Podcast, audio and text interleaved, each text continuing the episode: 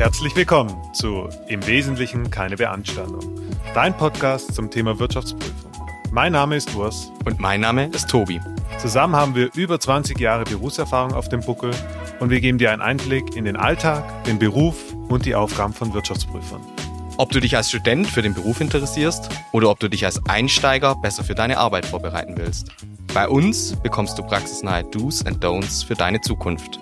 Hier bleibt keine Erbse ungezählt. Hi Tobi. Hi Urs. Heute möchte ich mal mit einem Zitat beginnen. Okay, bin ich gespannt.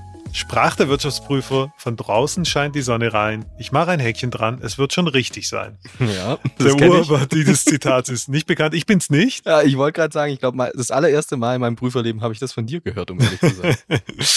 genau, aber dieses Zitat leitet uns wunderbar über zu unserem heutigen Thema und zwar das Ende der Prüfung. Dumm, dumm.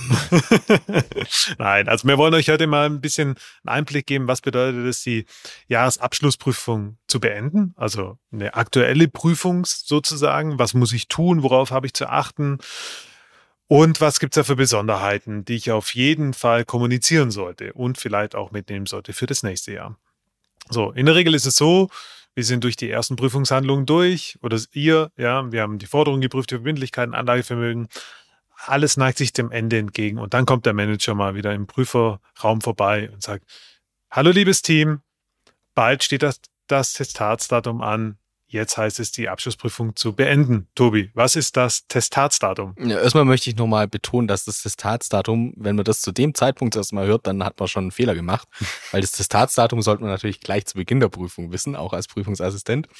Ich kenne das so bei manchen Prüfungen, dass im Prüfungszimmer dann ein großes rotes Schild hing, mit dem Datum ganz fett draufgeschrieben. Das war das große Ziel, auf das hat man hingearbeitet. Und diese Deadline war natürlich auch einzuhalten. Meistens verbunden mit einer kleinen Party abends und ein paar kühlen Getränken. ähm, ja, und das ist ein Datum, das ist nicht wie das Deadline von Reporting-Files, wie der Tobi beim letzten Mal gemeint hatte, so lange heilig, bis sie gerissen sind, sondern das Testatsdatum bedeutet wirklich was Besonderes und mhm. ist auch bedeutsam für die Abschlussprüfung. Denn ab diesem Datum darf man keine Prüfungshandlung mehr durchführen, ja. oder? Genau, weil es ist, ihr müsst euch vorstellen, das Testatsdatum ist das Datum, auf den ihr den Bestätigungsvermerk ausstellt und somit auf den der Wirtschaftsprüfer eben bestätigt, dass der Jahresabschluss äh, mit hinreichender Prüfungssicherheit äh, geprüft wurde und eben im Wesentlichen korrekt ist.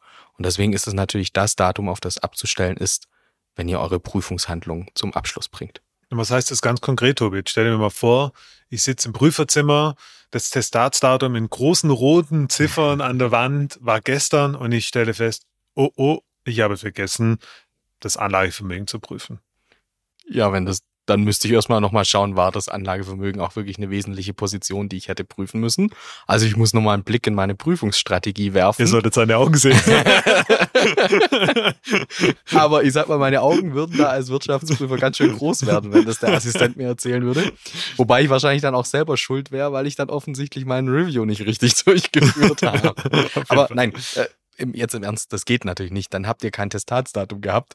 Dann äh, hat das Ganze, also es hat einfach die Konsequenzen, dass ihr dann noch nicht testatsfähig wart in dem Moment. Was das dann operativ heißt, ist, ist egal für den Prüfungsbericht. Wenn der schon verschickt wurde und so, dann hat das ganz schöne Konsequenzen. Das darf einfach nicht passieren. Ihr dürft nach dem Testatsdatum nicht mehr prüfen. So, richtig. Und das heißt, vor dem Testatsdatum gibt es ein paar Besonderheiten, auf die ihr auf jeden Fall achten solltet. So, unter anderem Tobi? Unter anderem muss eben eure, eure Unterlagen vollständig sein. Ihr erinnert euch vielleicht in der letzten Folge hatten wir als ein Tipp dieses Overall-Memo äh, genannt, wo ihr einmal zusammenfasst, welche Prüfungshandlungen ihr durchgeführt habt. Und wir hatten euch so ein bisschen als Tipp gegeben, das einmal am Anfang äh, gelb zu machen und dann eben abzuarbeiten, welche Prüfungshandlungen ihr durchgeführt habt. Und das solltet ihr natürlich vor dem Testatsdatum einfach nochmal überprüfen. Habe ich alle meine geplanten und vorgesehenen Prüfungshandlungen in meinen Prüfungsgebieten durchgeführt? Also gibt's da noch irgendwelche gelben Stellen äh, oder kann ich, habe ich alles abgearbeitet?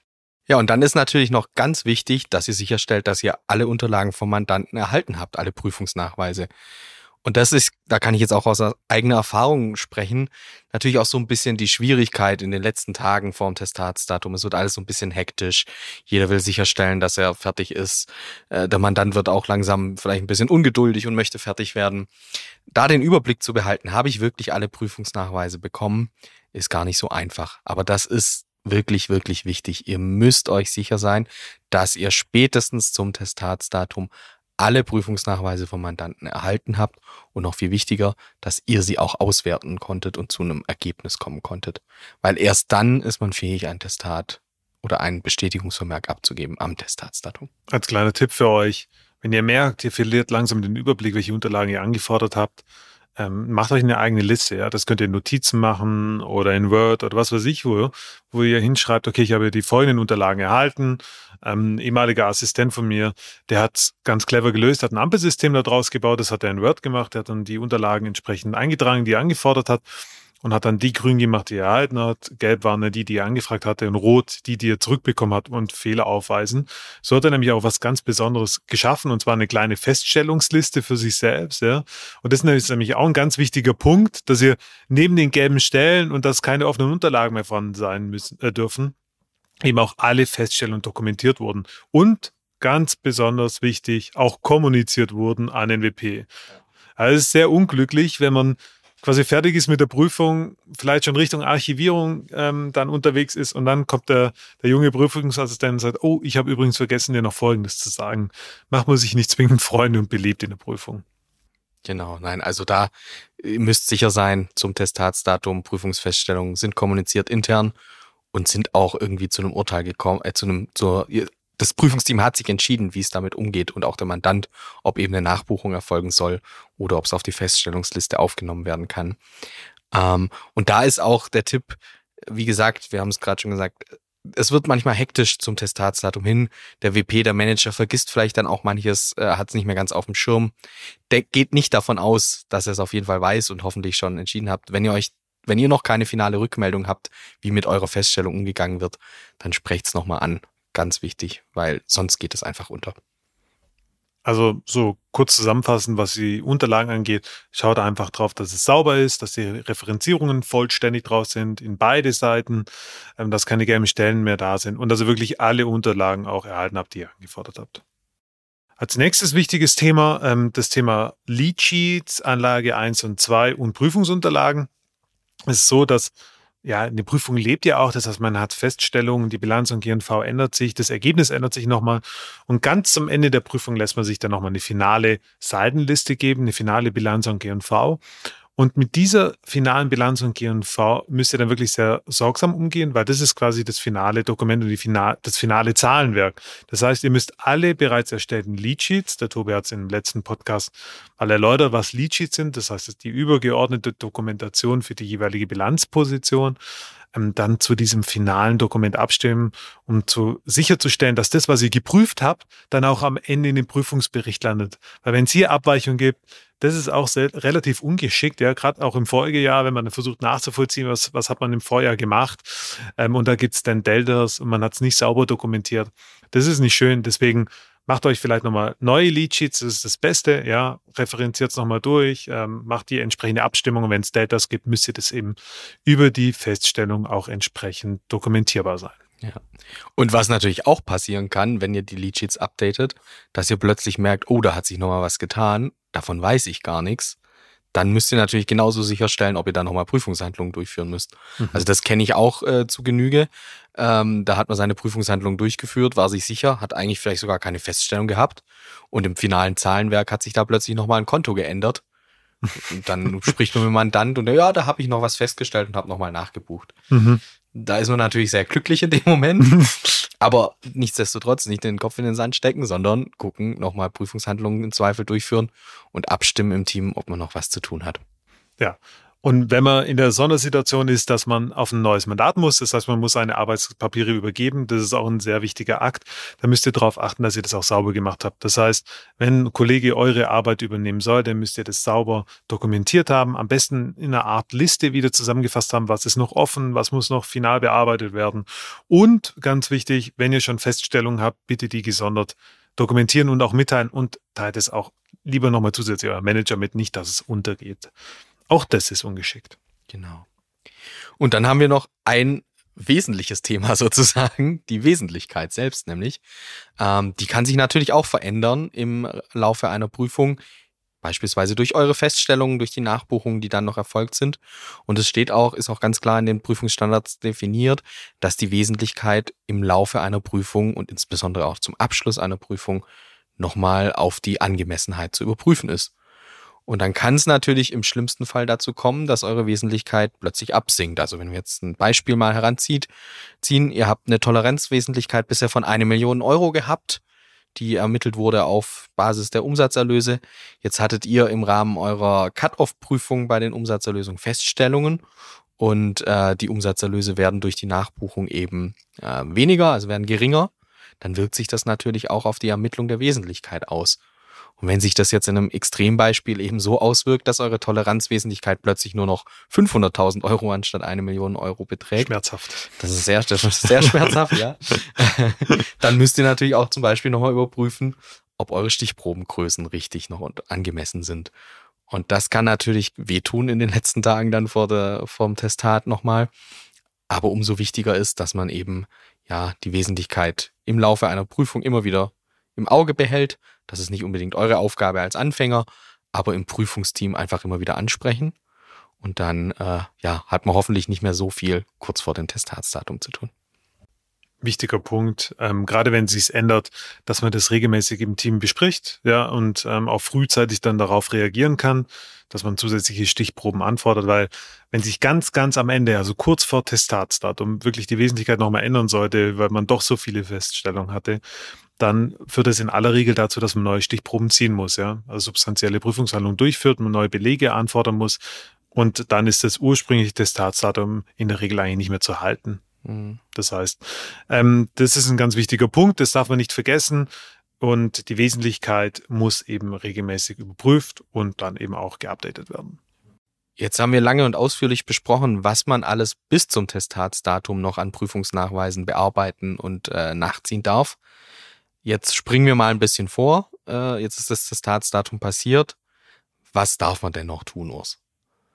Was habe ich jetzt? Habe ich noch eine Chance, irgendwas? Jetzt sehe ich plötzlich, ich mache irgendwie meine Dokumentation auf und sehe, oh, da war jetzt irgendwie doch noch eine Zelle gelb oder da fehlt irgendwo vielleicht noch ein Dokument, das ich schon hochgeladen habe, glücklicherweise aber noch nicht zum richtigen Prüfungsgebiet zugeordnet habe. Habe ich da noch irgendeine Chance, irgendwas zu retten? Retten ist immer so ein richtig schwieriger Begriff. Also man darf seine Dokumentation, ich sag's mal, pimpen. Mhm. Ja? Also ich darf gelbe Stellen entgelben, darf angefangene Sätze, vielleicht Stichwörter ausformulieren, wenn ich der Meinung bin, es ist notwendig, dass ein fachkundiger Dritter in angemessener Zeit, ich glaube, so ist die Formulierung, sich einen angemessenen Überblick ähm, verschaffen kann. Ähm, genau, das heißt, ich darf solche sprachlichen Korrekturen vornehmen, ich darf auch nochmal innerhalb der Dokumente verweisen. Aber was ich nicht mehr machen darf oder was niemand machen darf im Prüfungsteam, ist neue Prüfungshandlungen durchführen. Das heißt, neue Belege anfordern ähm, oder halt nochmal weiterführende Fragen stellen etc. Das heißt, bis zum Testatsdatum muss man seine Prüfungshandlung schlichtweg abgeschlossen haben. Genau. Also ihr merkt, es geht eher so ein bisschen um, ich sag mal, kosmetische Dinge, die noch durchgeführt werden dürfen, dass noch ein bisschen verlinkt werden darf, verwiesen werden darf auf andere Dokumente. Aber ja, ihr bekommt da wahrscheinlich so ein Gespür dafür, das ist natürlich eine sehr enge Grenze. Wann ist es eine Prüfungshandlung und wann ist es reine Dokumentation? Deswegen ist da natürlich die klare Empfehlung, wenn ihr auf der sicheren Seite sein wollt, bis zum Testatsdatum sollten die Prüfungsunterlagen einfach so sein, wie sie sein müssen. Und dann kann man noch ein paar Kleinigkeiten äh, verschönern. Aber ja, äh, begebt euch da einfach auf die sichere Seite und seid am Testatsdatum fertig.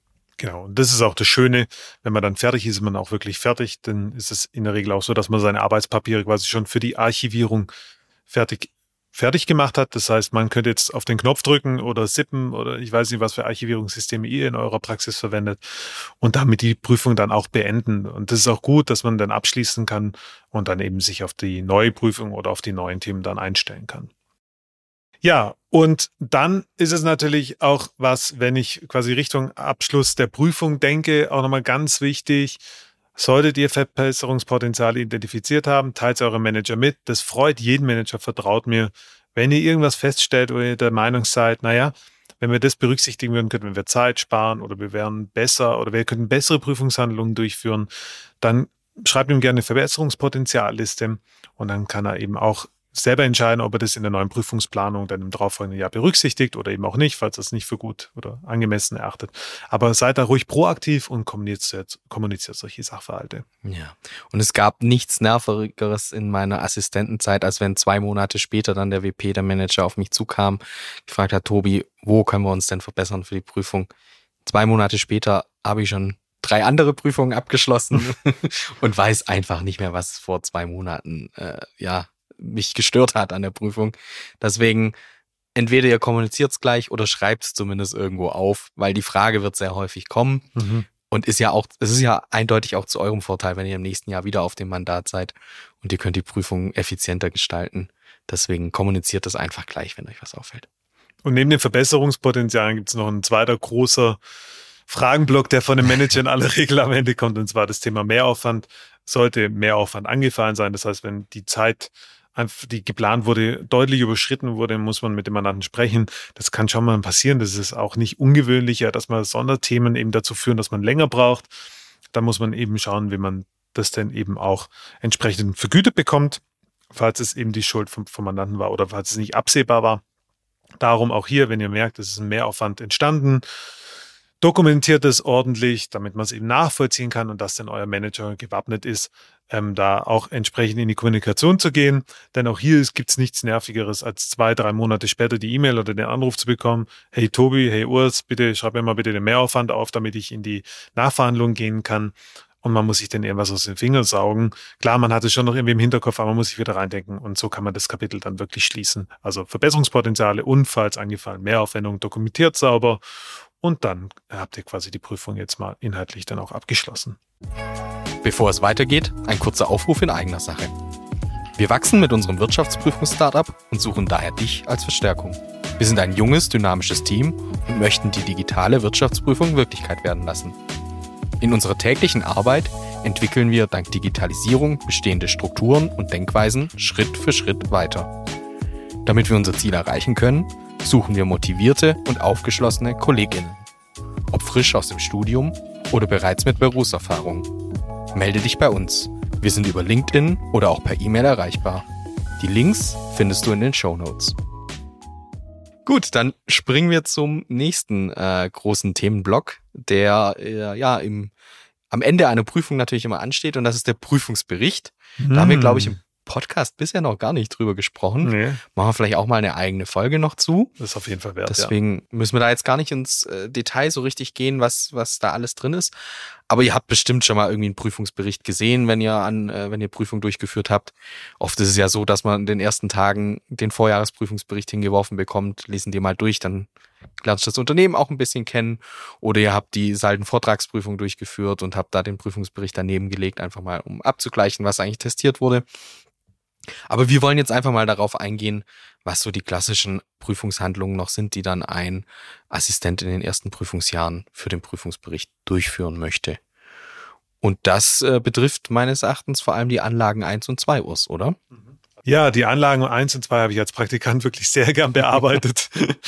ähm, ja, das ist die sogenannte Vorkritik. Die Vorkritik unterscheidet sich von der Berichtskritik dahingehend, ähm, dass eben die Berichtskritik von einem Fachkundigen ähm, durchgeführt wird, der dann auch den Prüfungsbericht inhaltlich beurteilt, während die Vorkritik dafür da gedacht ist, eben das Zahlenwerk insbesondere im ersten Schritt mal zu überprüfen, die Formatierung etc.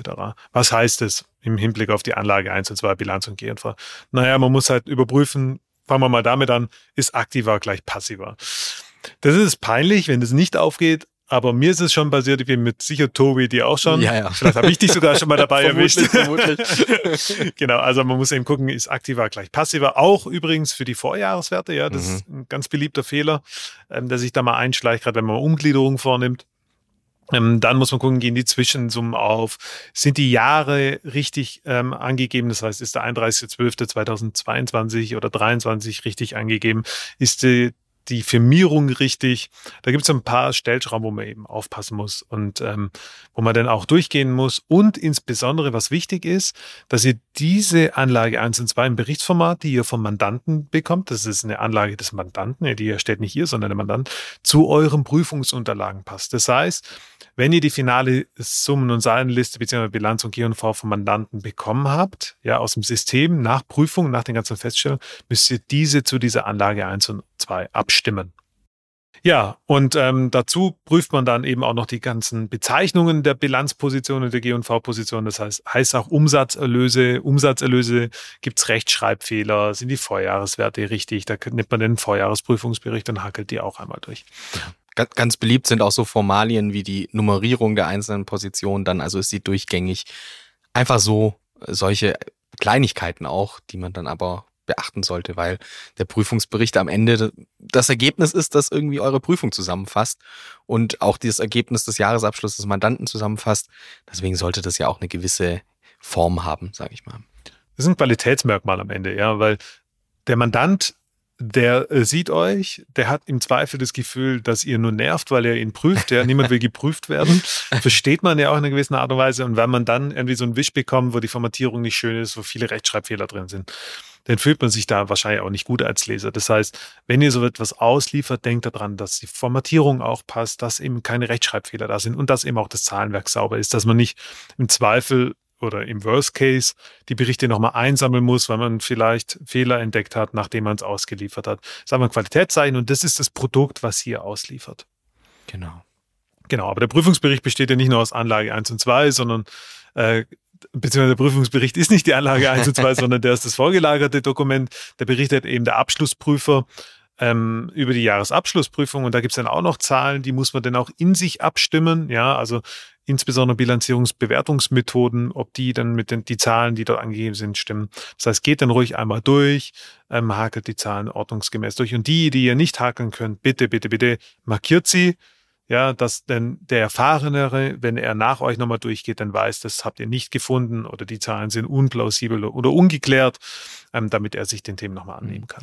Ich habe gerade auch nochmal so ein bisschen drüber nachgedacht und eigentlich habe ich die Vorkritik auch immer sehr gerne gemacht, weil man einfach nochmal so ein abschließendes Bild sieht und alles am Ende zusammenkommt und man als Anfänger auch einfach nochmal versteht, was die Jahresabschlussprüfung eigentlich bedeutet. Mhm und ja, wo sie sich überall auswirkt. Mhm. Das ist auch interessant, gell? Als wir noch angefangen haben, Tobi, also sind jetzt auch nicht so alt, aber kurz mal. Die gute alte Zeit. Ja, waren die Prüfungsberichte immer relativ dick. Ja, da hatte ja. man dann äh, ausschweifende Texte zur Vermögensfinanz- und Ertragslage vorne drin Prüfungsbericht. Mhm. Aktuell ist es sehr modern, dass man eben die nicht mehr so in dieser Ausführlichkeit darstellt, sondern dass die Prüfungsberichte schlanker werden. Umso wichtiger ist es, dass die Qualität, die dann dort ähm, ähm, oder dass der Prüfungsbericht entsprechende Qualität hat, damit man eben das Produkt, das man ausliefert, auch was darstellt. Gut, so und jetzt sind wir am Testatsdatum, Tobi. Ja, jetzt ja. sind wir endlich am Testatsdatum angekommen. Aber das Testatsdatum selber ist meistens auch nochmal ein bisschen hektisch, auch wenn mhm. man alle Prüfungshandlungen hoffentlich schon abgeschlossen hat.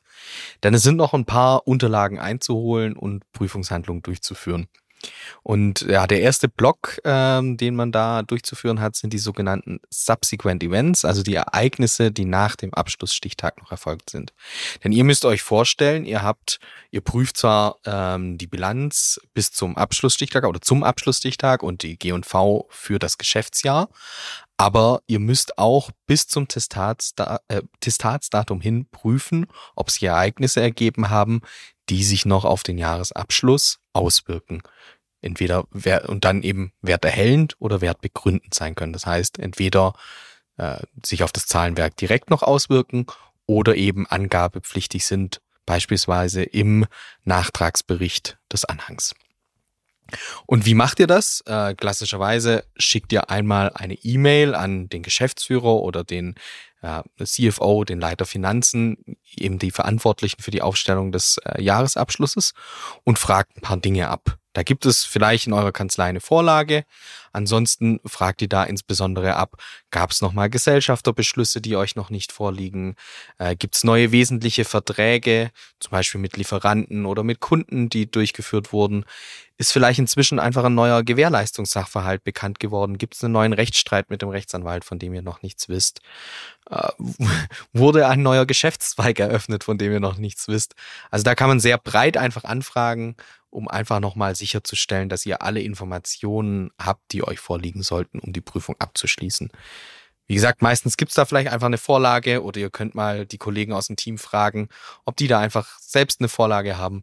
Dann seid ihr auf der sicheren Seite und ähm, ja, könnt die dann einfach an die entsprechende Person schicken. Und dann braucht ihr natürlich eine Rückmeldung am Testatsdatum vom Mandanten, äh, wo er eben bestätigt, ob es entsprechende Ereignisse gab und wie diese berücksichtigt wurden oder warum sie nicht berücksichtigt wurden. Da kann es dann auch manchmal notwendig werden, nochmal kurz anzurufen, um vielleicht äh, etwas kurz geraten Antworten in der E-Mail ein bisschen äh, ausführlicher dann noch zu besprechen. Auch das kann man dokumentieren. Aber das ist ganz wichtig, diese Rückmeldung, diese E-Mail. Und deswegen mache ich das eigentlich nur schriftlich, damit man was ablegen kann. Einfach legt die ab. Die sind auch ein Prüfungsnachweis und Teil eurer Arbeitspapiere. Das sind meistens auch angenehme Telefonate, oder Tobi? Ja. Weil die Sonne scheint. ja, das ist meistens schon April, Ja. Mai.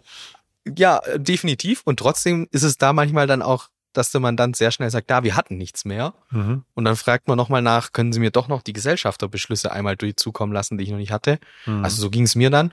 Und dann hat man da plötzlich ganz interessante Gesellschafterbeschlüsse nochmal, von denen man einfach noch nichts wusste. Und das ist natürlich so ein bisschen die Gefahr.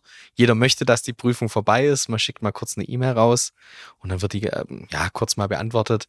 Also nehmt es wirklich ernst. Ähm, weil das ist natürlich auch immer doof, wenn dann plötzlich irgendein Vertrag äh, noch rauskommt, der noch nicht bekannt war im Nachgang, der sich eigentlich auf die Jahresabschlussprüfung noch hätte auswirken müssen.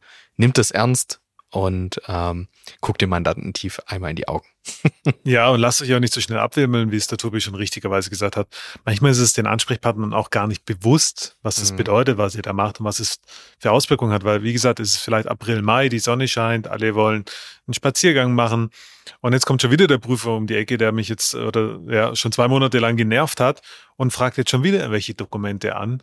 Ähm, und neben dem, dass ich keine Lust habe, weiß ich vielleicht auch gar nicht genau, Mhm. was die Gesellschafter beschlossen haben oder was für Verträge es gab, weil ich auch nicht in allen Themen drin bin. Da muss, muss sich der Ansprechpartner nochmal drum bemühen, etc. Darum ruft auch ruhig dort an, gibt ihm den Hinweis und sagt Ja. aber auch bitte, dass er es schriftlich bestätigen soll. Genau. Und neben dieser E-Mail äh, fordert man dann üblicherweise auch nochmal eine aktuelle äh, Version der Bilanz und G&V, der Summen- und Saldenliste an, zum Testatsdatum. Also alles, was im neuen Geschäftsjahr bis zu diesem Zeitpunkt äh, verbucht wurde und geht da einfach nochmal durch, ob sich irgendwas aus den Zahlen erkennen lässt. Beispielsweise, ihr habt plötzlich eine 20 Millionen Euro Gewährleistungsrückstellung, die da verbucht wurde. Dann könnte man ja nochmal nachfragen, was ist denn das? Hätte das nicht schon im letzten Jahr äh, bekannt sein sollen und eingebucht sein sollen? Also schaut da einfach nochmal kurz durch. Ihr müsst da jetzt nicht die letzten Zahlen angucken, bis ins kleinste Detail, aber schaut einfach nochmal durch, ob sich irgendwas ähm, ja extrem krass verändert hat. Ja, und das dokumentiert man dann einfach in seinen Arbeitspapieren. Da gibt's dann oft in den entsprechenden Doku-Tools auch nochmal eine kurze Checkliste, wo man eingibt, ja, ich habe die E-Mail oder das Gespräch an dem und dem Datum mit dem und dem durchgeführt. Dann äh, legt man die E-Mail ab und dann hat man die Prüfungshandlung auch gut und sauber durchgeführt. Ja. Dann hat man die Subsequent Events abgeschlossen. Doch neben den Subsequent Events gibt es noch weitere Unterlagen, die ich einsammeln muss. Das ist einerseits die sogenannte Vollständigkeitserklärung. Was ist es? Da gibt es eine Vorlage vom IDW, die man nutzt. Ja, da wird nochmal abgefragt. Ähm, wurden alle äh, Dokumente ausgehändigt, wurden alle Informationen zur Verfügung gestellt, etc. etc. Das ist dann so ein zweiseitiges Dokument oder dreiseitiges Dokument, das ihr dann nochmal den jeweiligen äh, Verantwortlichen für den Abschluss zur Verfügung stellt. Die füllen das dann aus, unterschreiben es und ganz, ganz wichtig, am besten muss diese Vollständigkeitserklärung das Datum, das Testatsdatum tragen. Ja, das darf zwar auch abweichen, minimalst, aber es soll sehr, sehr nahe am Testatsdatum sein. Aber auch nur in eine Richtung. Ja. Es darf auf keinen Fall ein Datum nach dem Testatsdatum haben. Also es kann durchaus äh, vorkommen, dass es mal ein, zwei Tage vor dem Testatsdatum datiert ist. Das ist dann auch in Ordnung. Aber auf keinen Fall darf das Datum nach dem Testatsdatum liegen. Okay, und neben der Vollständigkeitserklärung gibt es dann noch äh, den unterschriebenen Jahresabschluss. Ja, das ist mhm. auch ein ganz wichtiges Dokument, ja. was man gerne mal in der Hektik vergisst, ja, ähm, und dann nachfordern muss. Aber auch das ist ein Teil der Arbeitspapiere. Und achtet darauf, dass ihr auch den unterschriebenen Jahresabschluss, und zwar von den für, die, für den Abschluss verantwortlichen Personen vollständig unterschriebenen Jahresabschluss dann auch einsammelt und in die Prüfungspapiere dann äh, quasi ablegt. So. Und damit könnt ihr dann das Buch zuschlagen sozusagen, das Schlösschen dran machen und dann auch die Arbeitspapiere archivieren. Genau. Und da ist es äh, bei zur, Archivierung, da gibt es meistens dann interne Richtlinien einfach, nach wie vielen Tagen ihr äh, archivieren solltet, spätestens. Da wendet euch einfach an die Kollegen. Ich glaube, die Empfehlung in den Prüfungsstandards ist immer bis, äh, bis zu 60 Tage. Man kann da auch 30 Tage nehmen, da gibt es einfach interne Richtlinien und dann äh, äh, lasst euch erklären, wie die Archivierung bei euch eben durchzuführen ist. Und damit habt ihr das Ende der Prüfung, so wie der Titel dieser Podcast-Folge auch ist, dann auch erreicht und ähm, habt alles getan, was ihr tun konntet, um diese Prüfung auch wirklich zum Erfolg zu führen. Und genau. wir können euch nur gratulieren. Ja, ist, auch ein schön, ist, ist, auch ein schönes Gefühl, wenn's, vor allem wenn es eine lange Prüfung ist, äh, die sich über viele Wochen hingestreckt hat. Dann ist es ja auch irgendwie im Team immer ein schönes Gefühl, wenn man dann endlich zum, zum Abschluss äh, ja, von so einer Prüfung kommt und auch merkt, man hat jetzt was, was geschafft irgendwie doch. Mhm. Ja. Gut, und damit hätten wir eigentlich auch die Podcast-Folge dann schon durch. Ja. Ähm, jetzt kommen wir wieder zu unserem 60-sekündigen äh, Spot zur Zusammenfassung der Themen. Tobi, jetzt gehört los. Los geht's. Ja, das Testatsdatum ist das zentrale Datum, auf das ihr achten müsst. Und bis zu diesem Datum müssen eure Prüfungshandlungen zwingend abgeschlossen sein. Das heißt, achtet darauf, dass wirklich alle Prüfungshandlungen durchgeführt sind und dass ihr alle Prüfungsnachweise eingeholt äh, und ausgewertet habt. Wichtig ist dabei natürlich auch, dass ihr alle Probleme, Fragen und Feststellungen, die ihr in euren Prüfungsgebieten habt, frühzeitig vor dem Testatsdatum mit dem Team kommuniziert, sodass das Team auch eine Chance hat, ähm, die entsprechenden Konsequenzen aus euren Feststellungen zu ziehen. Ähm, ihr solltet außerdem natürlich sicherstellen, dass die Dokumentation die finalen Zahlen berücksichtigt. Also wenn es zur Nachbuchung kam, dass ihr nochmal die Leadsheets und eure gesamte Prüfungsdokumentation nachgezogen habt. Außerdem müsst ihr am Testatsdatum selbst äh, die Durchführung einer Befragung zu Ereignissen nach dem Stichtag des Mandanten durchführen und müsst hier eben die Rückmeldung auswerten. Sollte es hier zu Ereignissen kommen, müsst, muss dann das Prüfungsteam beurteilen, ob diese Ereignisse sich auf den Jahresabschluss auswirken oder nur zum Beispiel im Nachtragsbericht zu erwähnen sind. Außerdem müsst ihr nahe am Testatsdatum oder bestenfalls am Testatsdatum die unterschriebene Vollständigkeitserklärung vom Mandanten einholen und ebenso auch den unterschriebenen Jahresabschluss durch die Geschäftsführung. Und dann könnt ihr die Jahresabschlussprüfung ruhigen Gewissens beenden. Vielen Dank, Tobi. Ich meine, sensationell. Ich glaube, es waren wirklich fast 60 Sekunden. Ich habe nicht gestoppt. nee, super. Ähm, ja, vielen Dank. Ich hoffe, ihr habt einiges gelernt. Ja? Das Ende der Prüfung soll nicht das Ende ähm, der Tätigkeit sein, sondern nur das Ende der jeweiligen Saison sozusagen. Ähm, ja, ich hoffe, ihr konntet da einiges mitnehmen. Vor der Prüfung ist nach der Prüfung. Ja. Und, und in diesem Sinne, ciao. Wir hören uns wieder in zwei Wochen. Bis dann. Bis dann. Ciao.